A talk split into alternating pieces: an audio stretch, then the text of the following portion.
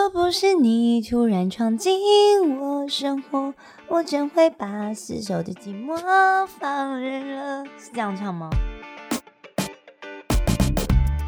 大家好，欢迎收听我们今天的人潮我们特辑开讲，我是周伟航。那今天呢，我们到了第十集啊，有女神光临喽！哇，她在民间、网络都有高人气啊。这次是被民进党征召参选二零二零挑战现任立委，那我们就来欢迎我们的港湖女神高嘉瑜。嗨，伟航老师好，各位听众好。虽然我现在是。声音像大神，但是大家认得出来，是是，声音辨识度是非常高的。谢谢谢谢。对，声音会这样子啊，一定是因为选举。哎，选举还有七十几天呢，我以前也没有这样子哎。可以用我们的那个神器啊，不是喉糖，是中药。哦，对对对，你可以去各大中药行都有，我们这不是叶配，有用就对了。对，叫响声破底。因为我现在就买沁茶糖的那个枇杷膏。那个是润啊，可是响声破底丸是你像你这样子哦烂掉了，然后你要瞬间恢复，就是候选人就是你要嘶吼的需求最好要有，我都有用麦克风，但是是因为发音的方式，那个没有办法，你讲久了一定都会受不了啊。对啊，特别是我最怕是让我害我不能开演唱会，因为我现在这样没办法唱歌。那算了吧。哎，可是我。现在路上拜票，常常有人走过来说：“我觉得你唱歌很好听，哎，尤其是那种女生，就是特别会鼓励我，然后就给我。”你你确定他有听过？他们都很温柔的过来跟我说 加油，然后不然就过来小声跟我说：“我觉得你唱歌很好听哦。”是吗？你确定他有看过？真的真的真的。哦，好好好好好好，好了，那当然了，现在已经是热战期了啊！大家这个因为选情比较焦灼的区域啊。对。几乎是现在就已经站出来，在路口啊宣讲了哈。我看几个基站区了哈，或者是基站区有哪些？基站区就是像大台北、内湖、内湖南港啦，然后。还有吗？其他那种三阿都跟蒋万安有。吴云龙、蒋万安他们有站出来吗？蒋万安感觉好像还在。要那个双方站出来，像我。可是吴云龙每天新闻这么多，都发烧影片呢，又露胸可是那个不力挺身，那不见得在选区啊，这才是重点了。激战区就是选区的人都跑出来，天天每天都看到我们，然后看板看到，然后什么公园看到我们，到乐社看到我们哪里都看到，这就是阴魂不散的对对对，人家就一直问我说：“啊，郎中炸就出来，你哪个起码拢还没出来？”然后我就说没办法。我们党都还没提名，我也没办法，不能挂。哎，你是征召嘛？对啊，那更慢了。我们到八月中九月才征召啊，现在才挂看板。嗯，那还好啦，我是觉得看板挂出来就证明你还活着嘛。对对对，我觉得早挂晚挂都一样，反正最后大家也都看。最后一定会看到嘛。你没有这样弄前阵子我发王定宇，他还很紧张问助理说：“为什么我到处都看不到我的看板？”没有，你知道像台南王定宇，他们随便一个选区，可能就是台北市。差不多，差不多了。不过他们的确是没挂。王定宇跟我自己承认，我也是找了很久。他这样是欺负洪秀柱的意思吗？我是感觉有这个味道。因为我最近刚好讲到台南的选情，然后台南是有一区东区是深蓝区，然后这一次被划分一半是王定宇，一半是林俊宪，整体的那个绿的里面还是。一小点一小点，你知道吗？就像一张白纸上的一个小黑点，你看都看不到的。好了，那我们来回来内湖南港啊。讲别人呢，哈。对，都讲别人，都不管自己的哈。自己更。内湖南港二零一六的选情，啊，黄珊珊八万五，在野联盟共推，那李彦秀八万九，那其他独派或者是第三势力，包括时代力量、台联，还有社会民主党，加起来大概三万五，那流出去的票也蛮。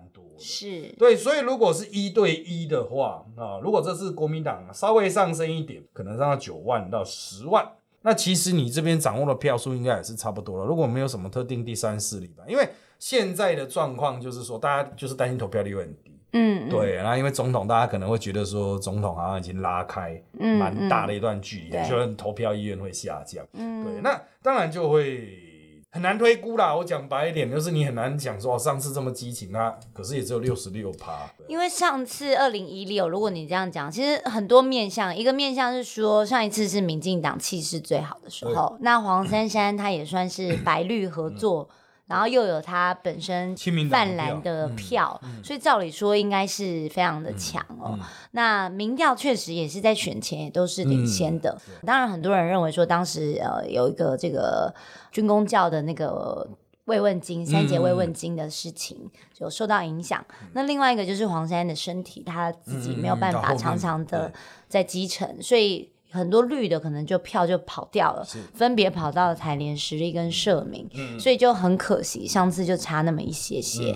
那所以确实李彦秀在这种情况之下还能够胜出哦，代表说他的实力也不容小觑。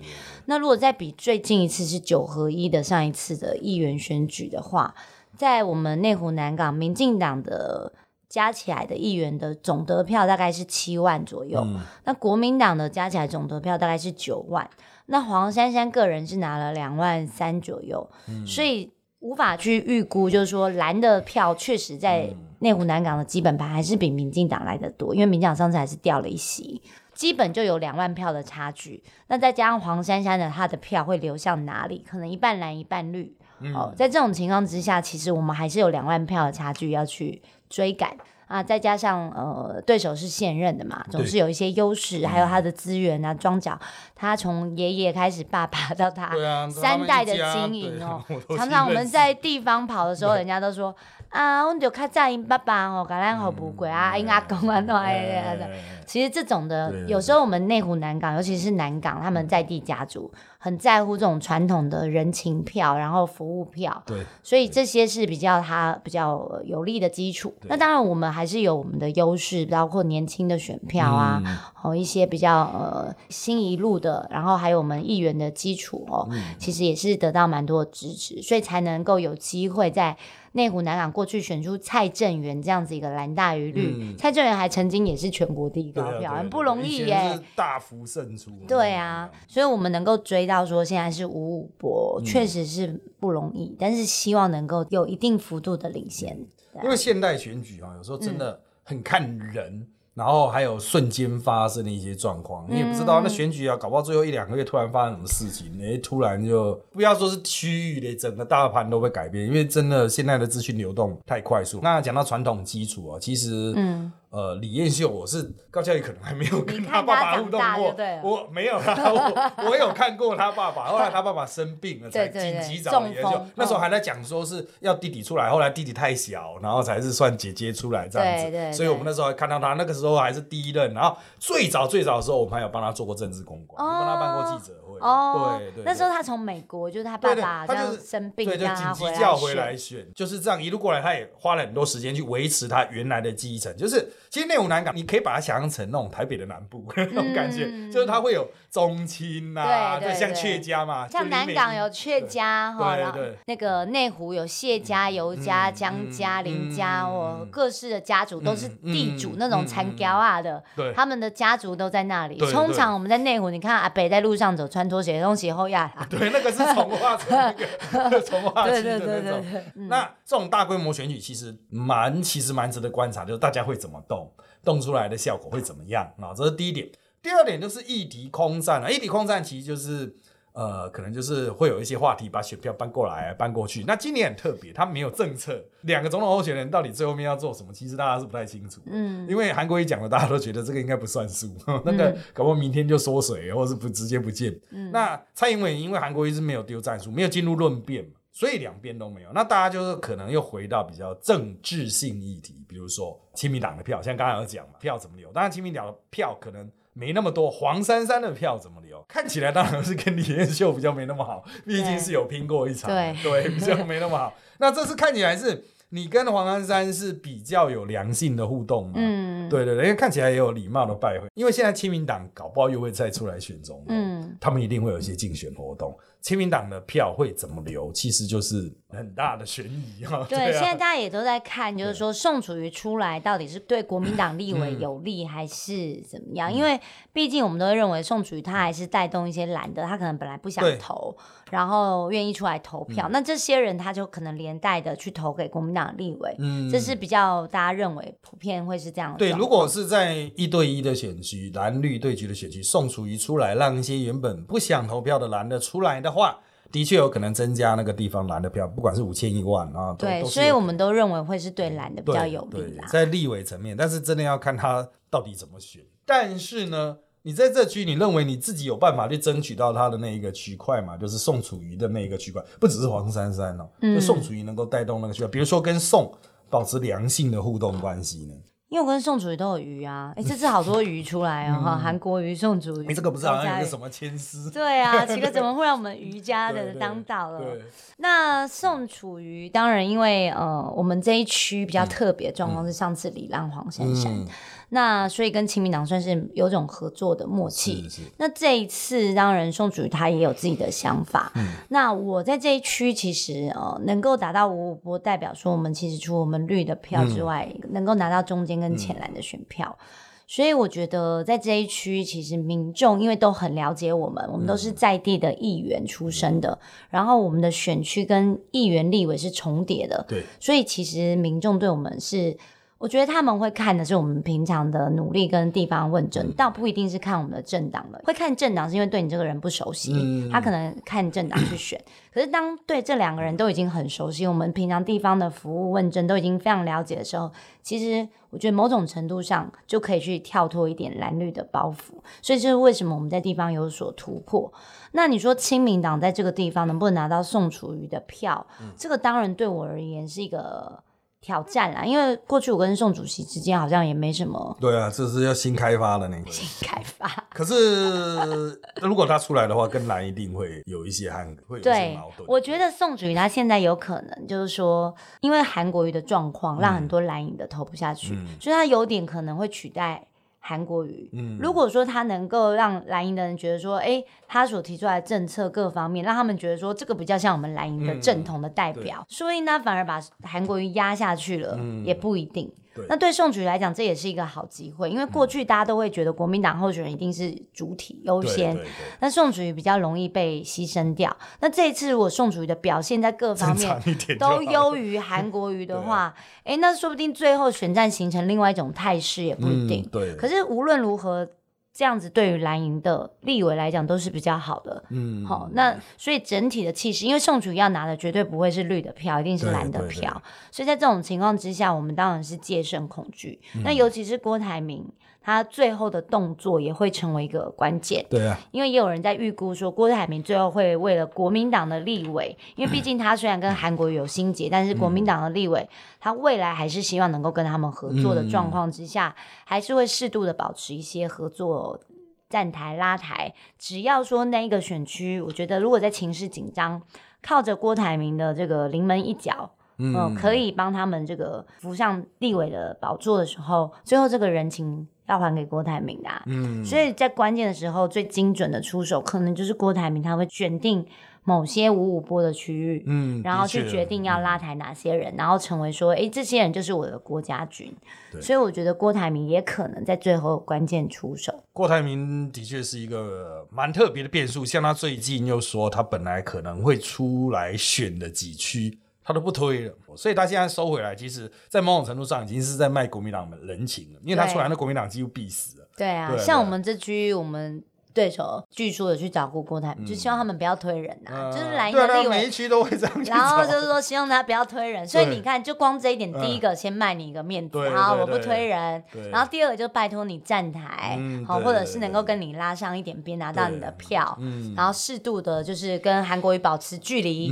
好，我就是不挂韩国瑜的看板啊，避免跟韩国瑜。不过最后面国民党的战术应该都强制绑看板，应该是所有人都会强制，因为很多区已经强制。可能他们会选择，例如说在眷村才挂，哦，在一般你看得到的地方都不会有看得到，但是在那种眷村里面，你平常人看不到的地方，眷村才对，理论上这样。可是我看桃园是直接挂火车站前面，我是觉得六个六个也蛮无奈的。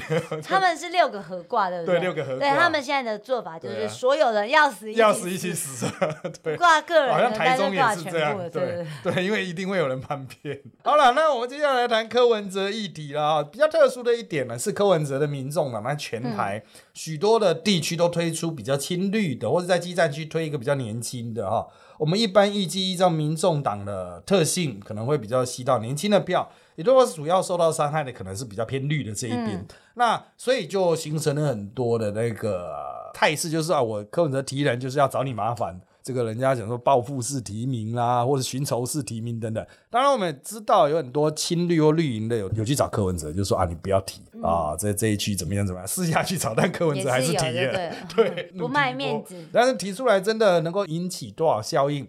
一回事啦哈，但是伤害多少？三千票、五千票，有时候很激战的时候，也是会出人命的。但是是拉回来，我们内湖南港最大的特色就是柯文哲其实对你的态度，因为长期是大概是最良性互动的，嗯啊，在于你的最良性互动，所以基本上大家都不认为他会在这边推人，甚至他就是很明显在这一区会支持你。如果有绿营本身的票，有黄安山啊的友善，还有这样柯文哲，其实感觉起来哈，这一整个整合就是比较完整的。因为柯文哲就算不多，他有个十趴，那也是很要命的十趴嘛。你认为哈，柯文哲在这一区对于你来说，他到底是一个助力还是主力呢？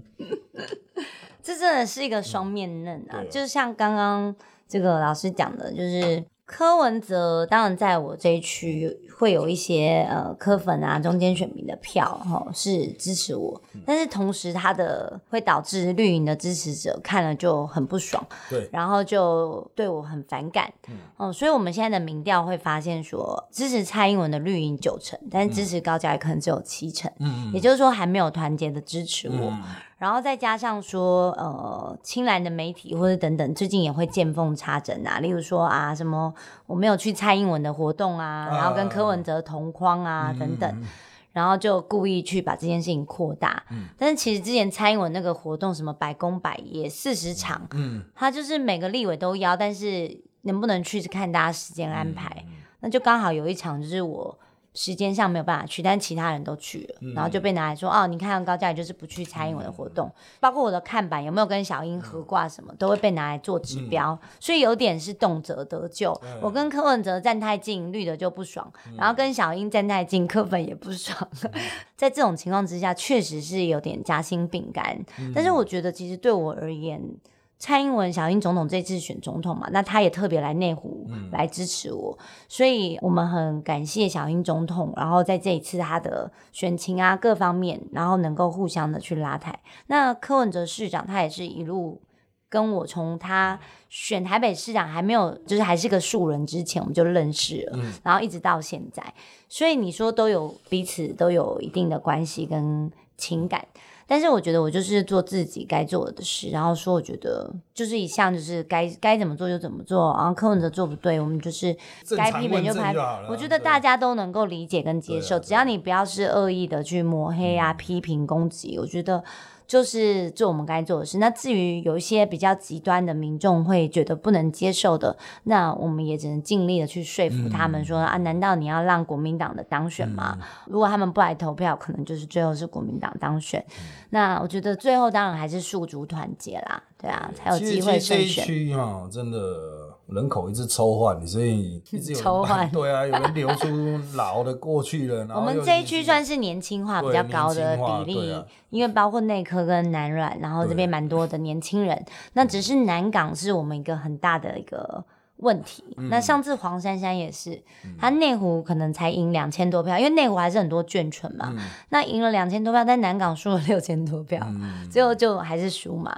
所以其实重点就是南港这个地区，因为都是传统的传统的四层家族，然后传统老旧公寓，然后也比较没有都更改建，有新的，但是都是豪宅的那种，豪宅，就南 软的那种。对对对对对。然后，所以在这种情况之下，确实投票的人口跟倾向都比较固定，因为他们传统都是国民党在服务、在经营的，所以我们要一时之间要打进去是有一定的，困难。的确是有困难了。不过延续这柯文哲的议题了哈，最近就是柯文哲到底的动向是怎么样？那亲民党那张票到底谁会用啊？昨天呢，蔡壁如接受专访了哈，是说不要啊，他会要布局二零二四，但柯文哲马上否认，否认之后，后来又好像有点。一半人稍微有点承认，但不管怎么样哈，就目前看起来，他们就是民众党就冲立委，那特别是他们的不分区啊，他们自这个我们现在评估大概三到四席了哈，这个是他们目前的状况，但还是要看他们提出来的人选是谁，因为现在人选还没有非常特定啊。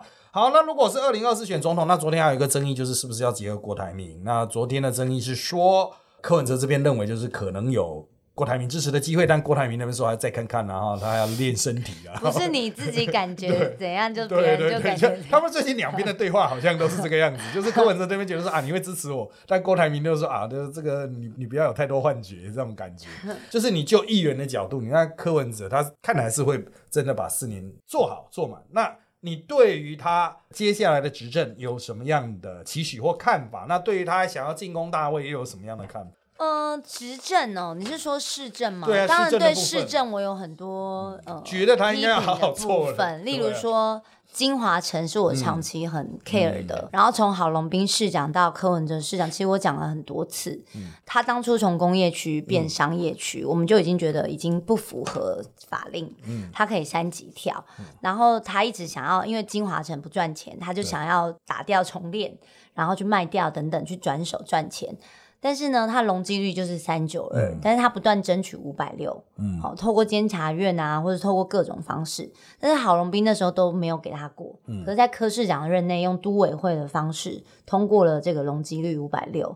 那当时我也咨询过市长，我说金华城三九二到五百六容积率啊，我说这样的话应该要回馈，或者是说你要至少市府要拿回一百亿嘛，该拿的钱要拿啊，这样我们就没意见嘛。那市长也说对啊，他也觉得这个是暴利，嗯，但是最后就都委会就直接通过了，也没有任何的回馈，就让他现赚一百亿，这是第一个。嗯第二，金华城他现在百货公司不做，他想要做住宅，嗯，商业区不赚钱，因为当初限制六种使用，商业区本来可以做住宅，但是金华城是特例，它工业区特别法外开恩让他做商业区，所以限制他不能做住宅。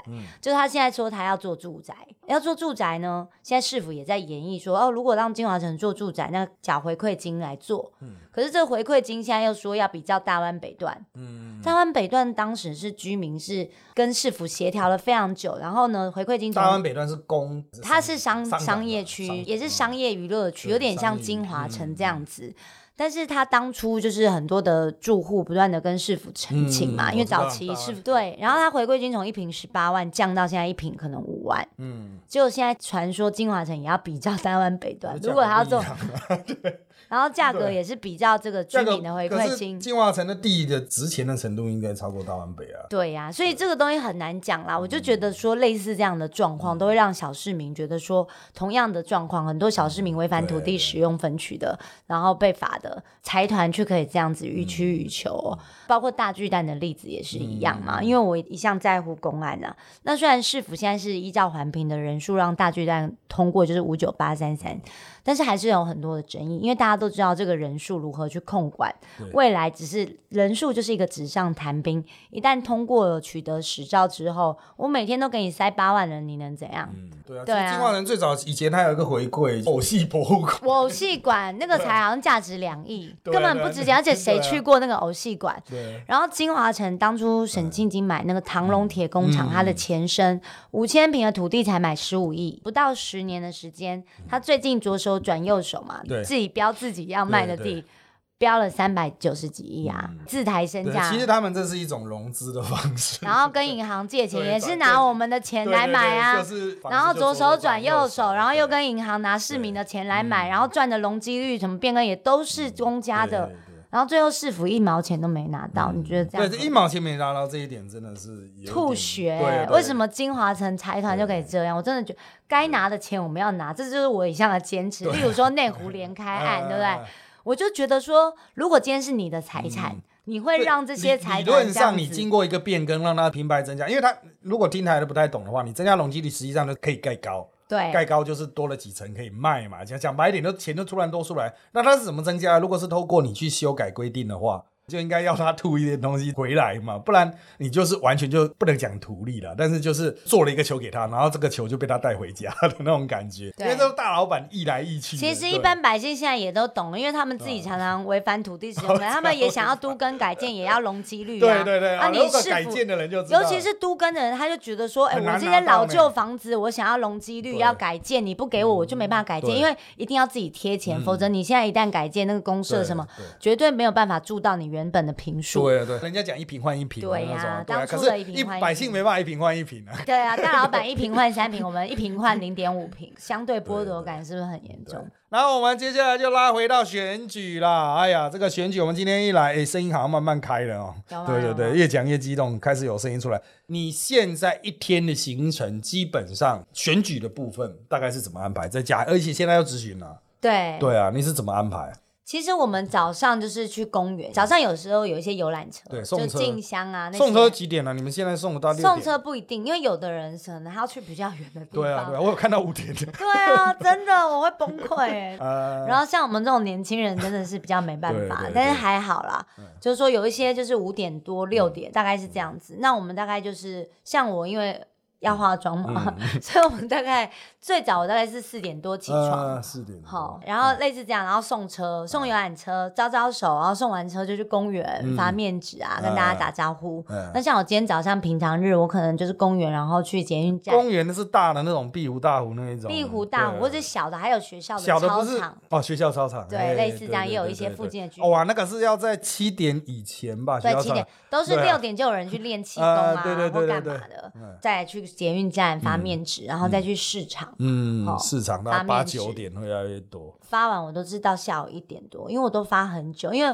我除了站在那里自己发之外，我还要去跟摊商打招呼，呃是然后就是是大家是走一个市场，光是走就要走两个小时，我每天都走一万多步、两万步左右，嗯对对对很真的走到脚要断对，这样比较不会死掉，每天一万步啊。对，所以现在大家看到我都说我瘦了，很明显。没有那个燃烧量这么大，所以我们过去有看到你的以前上一次选举的那个扫街的直播嘛啊，对对对，真的是一路都在吃了，很多人就问说一一天要吃多少热量？对，因为我们都在运动，都在走路啊，都在讲话，一直燃烧，所以对会一直肚子饿啊。对对，这这还个是真的，蛮正常而且很难有正常的一餐。像我早上去捷运站方面子，我先去米吃米粉汤再来，嗯，其实我还是以吃为主 以。吃为主，以吃来规划你的绕出去的对对对路线。我对对就想说没有这个是老鸟，年轻的选将或是新人啊，哦因为他不知道那边有。什么好吃。对他不知道什么，或是他跟人家缠住他，他就无法脱身。这个是一个活下去的意志力的问题，就是我每天那么辛苦，我还是要找一些乐趣。因为没有选到最后没有吃饭，血糖过低会很生气。我觉得选举还是要，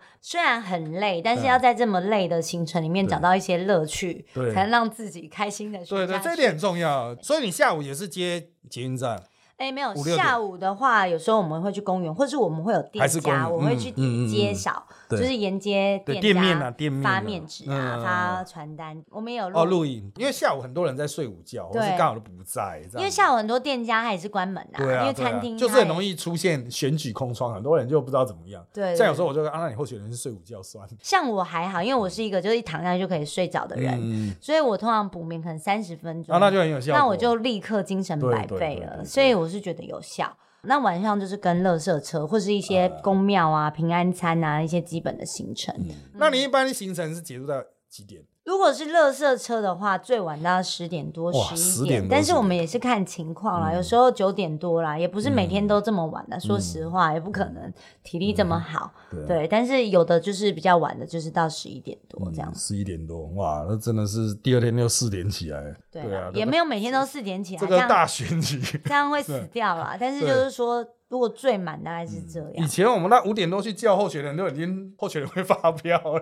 其实你知道，我就是本来不会开车，呃，那你还自己开哦？不是因为有时候早上一大早，哦我就是经验就是助理都没到，你知道吗？叫助理来接我，我就是早上要送车，呃然后助理没到啊，因为睡过头啊。呃，只好我自己开啊，所以我后来都很会自己开了，我都不再麻烦助理了，因为年轻人你要叫他早起很困难，嗯对，很困难。很困难，我干脆都自己来啊，因为你知道有时候觉得选举是自己的事啊，嗯做议员嘛，吼。对，那但是现在选举都是助理开啦，但嗯是我说议员的时候，平常要送车，我大概就是都自己。那你不可能叫人家一大来送车，然后载你去载完再叫他回家，这样很不好意思。你跟他乡下种田所以后。我就会开车，我就自己来了。好了，最后两题我们把它合并。最近出了一本书，《相信自己》，为什么要出？选举书吗？还是吃饱其实是？刚好哎、因为我就是刚好去年选完之后，出版社就是跟我接洽。嗯。那当时其实还有时报啊，嗯。还有其他家。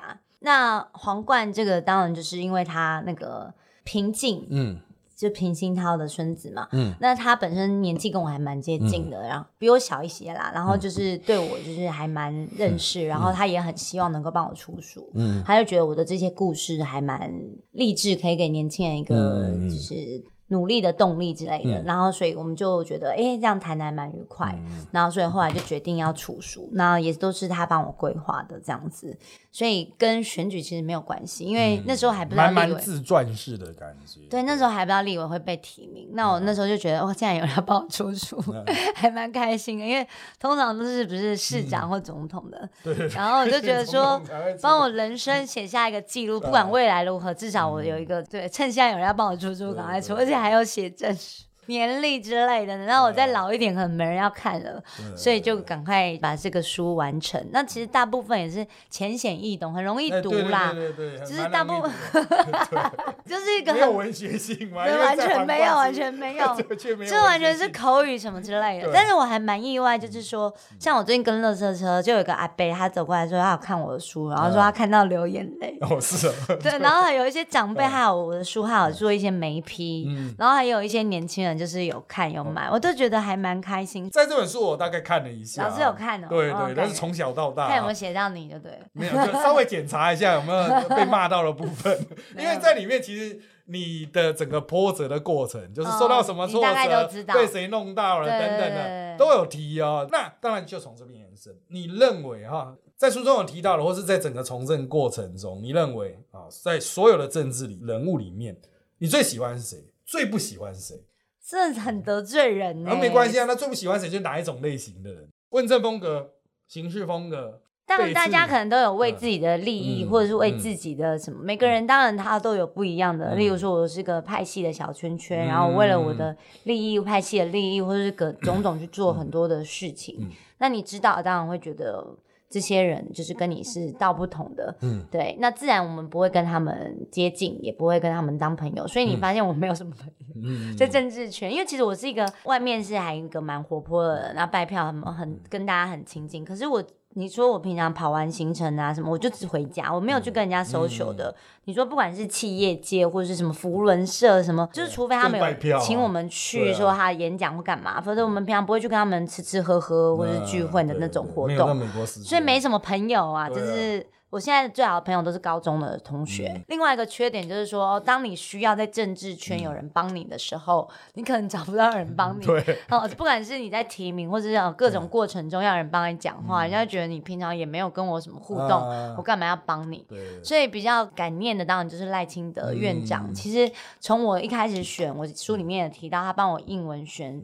哦，那个是没有任何理由，他帮我印。那时候我就觉得，一个政治界的前辈，通常没有这样子在对待晚辈的，除非你是自己派系的人。因为我们见识到很多人情人暖，所以就觉得这点当然是特别觉得他是一个。跟一般政治人物不一样的人，然后到现在你说，嗯，我出书书，他也帮我写推荐序，然后帮我录影，包括柯文哲也是啦。你说他对民进党虽然有再多的不满，但是他对我还是有那个愿意去照顾晚辈哦，拉拔嘛，拉拔还是什么？你的票应该 还是说就是还是愿意 就是帮我这样子？我也是觉得像这样子的人还是有一点温情在，虽然很多人对。柯文哲会觉得说，他是翻脸不是很冷血的，但是可能每个人都有不同的面相。对，他对我就让我觉得很窝心哦，这是事实。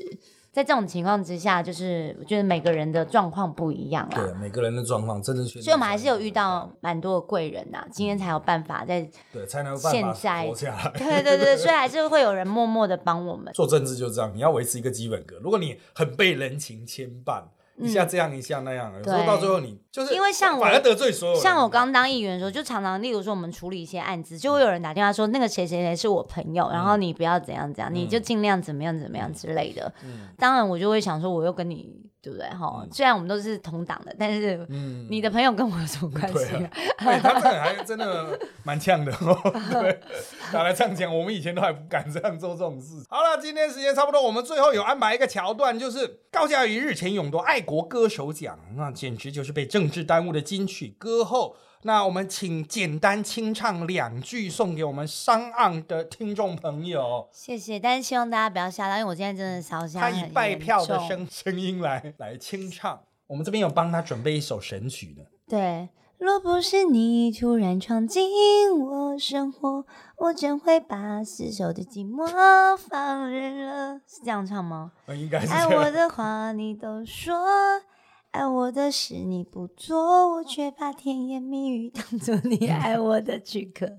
到底怎么唱啊？就这样就可以了好啦对啊，谢谢就没有声音了。你哎呀的悲伤难过我不参破，我不知道怎么唱。老师你会唱哎吗？我不会，这首歌我听过了，但是没有练，我你要回家再多练一下。对啊，你嗯的年轻漂亮，我们都是阿公阿嬷了，那个哪是？哎、我现在真的都是以年轻票为主、哎，那个五十岁以上的，我们是还输一大截呢。我是觉得，其实李彦秀也不见得会真的很 hold 得住。选举嘛，到了求生意亲志，子他有办了蛮多对啊，就是求生意志，这时候就会出来了。不然他本来是也是看起来也是很轻松，连王世坚都在恭喜说啊，你可以办谢票了。结果突然天地变色。好了，我们今天就到这边了。我们人在我们特辑开讲节目，除了在 Apple Podcast、Spotify，然后还有 Catbox 都可以收听喽。希望大家能够多多推荐分享，最重要的是下载我们三岸的 APP，然后订阅我们节目哦。我们今天就到这边，谢谢大家，拜拜。谢谢。